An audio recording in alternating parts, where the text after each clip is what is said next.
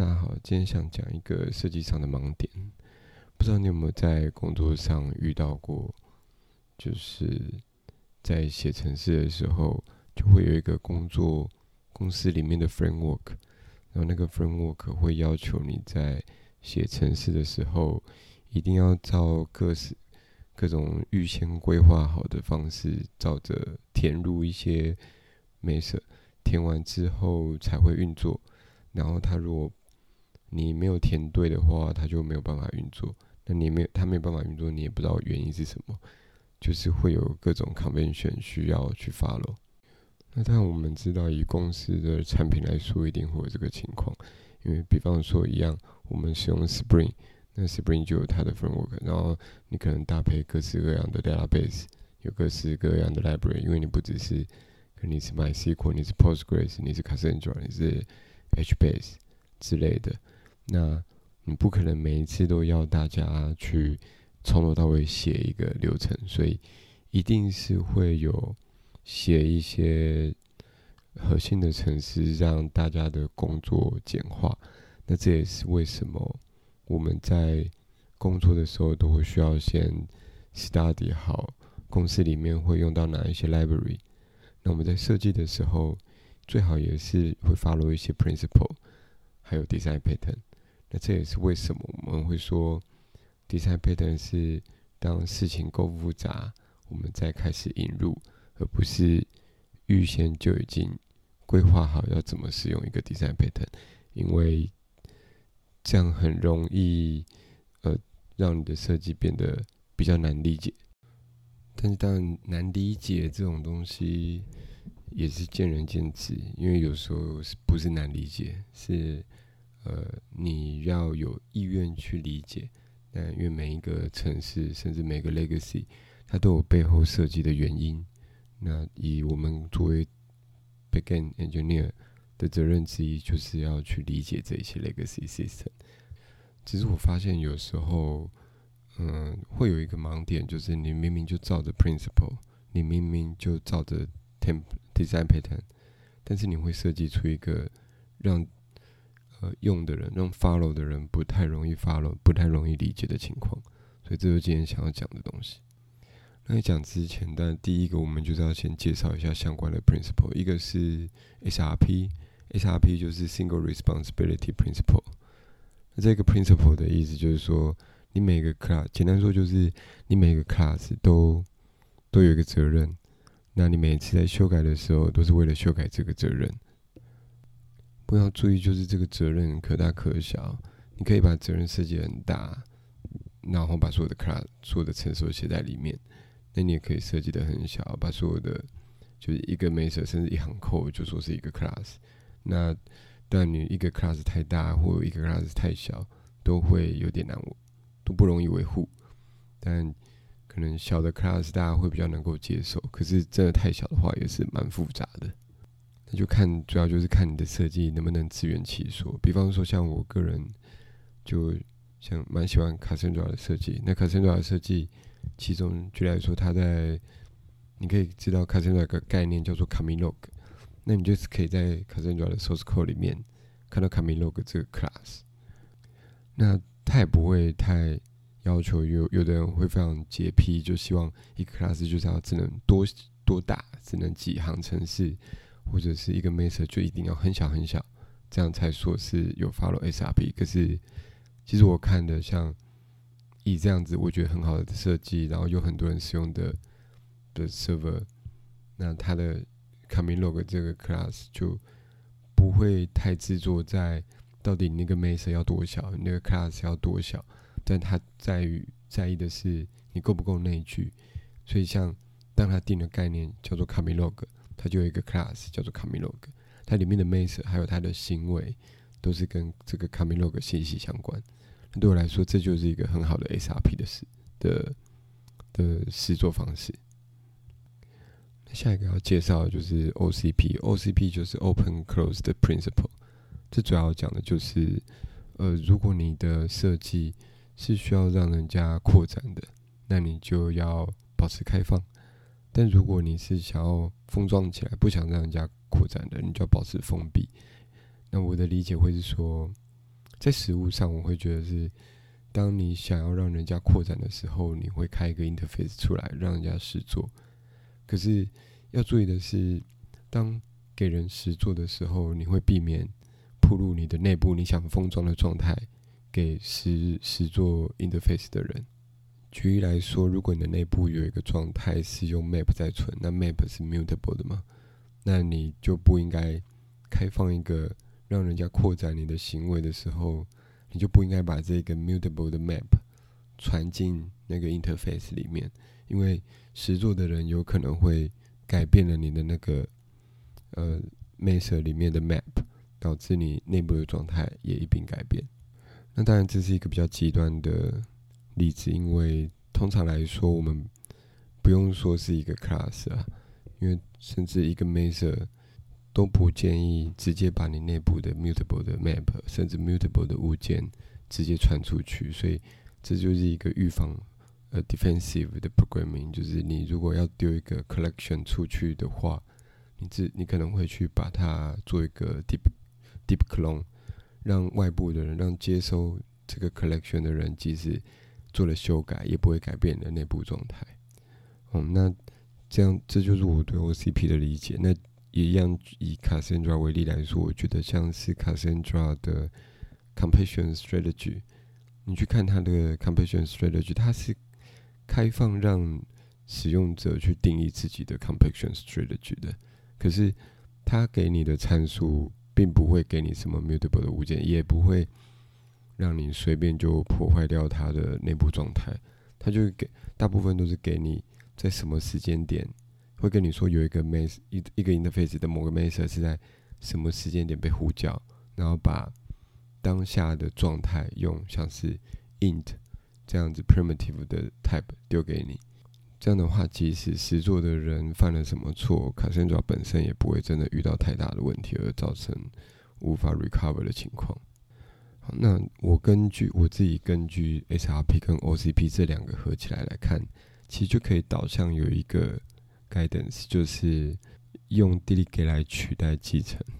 那我觉得这样还蛮符合 SRP 跟 OCP，比较容易符合。主要是像是你你如果用 delegate 的话，你今天要提供一个 library 给别人，或者你会你要使用一个 library，那你在使用的时候的这一个当下的 class 有自己的的定义，有自己的责任。那你这个责任不见得跟你要使用的那个 library 是同样的责任，所以就这样比较容易符合 SRP，就是你自己的 class 有自己的责任要满足，那你使用的 library 或者是有它这个 library 它要满足的责任，那这两个都能好好的比较容易符合 SRP。那对于 OCP 的部分也是一样。如果你今天定一个 interface 是让人家实做，那实做完之后其实是 delegate 在你内部的 class 里面，你不会直接铺入。比方说，今天你如果是用继承的方式叫人家实做你的 abstract method，那因为呃你开放的是一个 abstract method，别人可能可以透过继承的方式去取得你的内部状态。但如果你是有意的要铺入你的内部状态，那也是无可厚非。只是这相对困难一点，因为你必须时时记得你现在的内部状态是要被保护的。那同时间在实做的人，其实照理说也需要很了解的内部状态是什么。可是这相对困难一点。困难的点是在于说，可能实做的人他只是想，他比较在，比方说。今天我是做了 completion strategy，我只在意我要怎么完成 completion strategy，我并不在意这个 completion strategy 是被谁呼叫，或者是它是继继承哪一个 class，然后那个 class 它的内部状态是什么，那不是我在意的，我只在意我要怎么 completion 而已。哦那根据这两个 principle 得到的结论，就是用 delegate 取代继承这个。guidance，那接下来就会讲到一个 template pattern，因为很容易，呃，你在写一个 framework，可能你是比较初期的一个一个产品的初期的开发者的时候，你会觉得这套系统总是有四个步骤要做，那你很直觉就会觉得，哎，我就有一个 template pattern，然后我就试做 step 一、step 二，然后三四。那这时候你就出现了一个 template pattern，那你可能会在你的那个 template 里面准备好，呃，你现在会使用到的 connection pool 啊，或者是用到你的 template 啊，或者是比方说你会出什么 report，甚至有的更走火入魔的会是希望，呃，实做的人只要写一点点的程式，只要多一一点点的定义，就能满足整个 template pattern 的 intention。好，可是这样的话，你看，其实你初期做的功能，并不表示未来的功能，它想要走的流程都跟你一模一样，或者是说未来想要做的功能，它需要的 library 也不完全跟你一模一样。它可能是要使用，也许你的你的功能比较适合 OOM，但是它不不见得适合 O M，可能 O M 对他来说会造成别的问题。但是你如果定了一个 template pattern，你等于是要求所有的人都要像你的方式一样定义那个责任，而且你还要注意的是，你在这个 template 里面，你不可以带入你自己那个功能的责任进去，否则，呃，未来实做的人他没有办法好好符合 SRP，因为他。你已经在 template 里面灌入太多的责任进去了，他没有办法做好 SRP，但是他又改不动你这个 template。那那像这种情况，我们就可以在实作上、实物上就很容易看到这种有一个 template pattern，最初它可能就是两个 method，可是久而久之，大家发现自己想要被呼叫的时间点，目前的 template 并没有。所以他就自己再加一个 template 的 method 进去，或者是今天他某一个步骤想要的 library 没有，但是 template pattern 又没有提供他，就是规定太死了，所以他只能把他想要的 library 写进 template pattern 的 abstract class 里面。那久而久之，这个 template 就越来越肥大。那这时候你就可以考虑，其实一开始就不应该做 template pattern。你真的要做的话。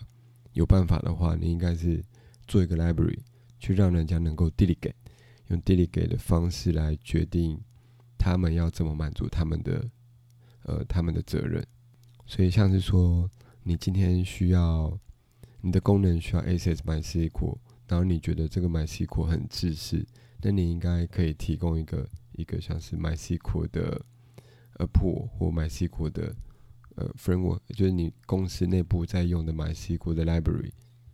或者是你间公司常会用一个，比方说 Crystal Report，或者我不知道可能有有一种 report library，那你们公司都会使用这个 report library，你就不要放在 template pattern，不要放在 template 的 abstract class 里面，而是把这个 library 包装成一个对你们公司比较好用的的 library 的方式，那这样你就能够比较。着重在设计一个好用的 report library 上面，那当然也要注意，你这个 library，因为这就进入了 library 的设计的的范畴，就是你在设计的时候就不可以要求，呃，使用者一定要除了你这个 library 外，还要 depend 场很多其他他不需要的 dependency，那这样就在考验你个人你自己在。SRP 定义上的功力，那目前这样就是，呃，你可能会觉得你有符合 SRP，你也有符合 OCP，可是你太着重在自己眼前的功能跟自己看得到的范围，而没有去想说未来的人可能跟你面对的不一样，呃设计出一个不太好用的的呃 framework，那这时候可以提醒自己的，就还是。尽量用地理改来取代继承，这样的话也让你比较容易协助你自己跟未来使用、未来开发的人能够好好符合 SRP 跟 OCP。那同样的概念，现在这只有一个呃一个 class 的 scope，但通常我们在 class 的 scope 遇到的时候，这就已经非常棘手了。那现在就已经都大家都是 microservice 嘛。在 microservice 里面，照理说每个 service 都是要负责自己的责任，但所以你就要更小心，小心自己不要让自己设计出一个 template pattern，可是这个 template pattern 是一个跨 service 的范围，因为那样子的修改的成本就会比单一 class 单一个 framework 更大。但偏偏这种情况又不是说工东西会做不出来，只是大家会边做边抱怨，或者是直接忽视这个情况。好，那希望大家以后都可以避免这种呃想要一统天下的 template pattern 的设计模式。好，谢谢。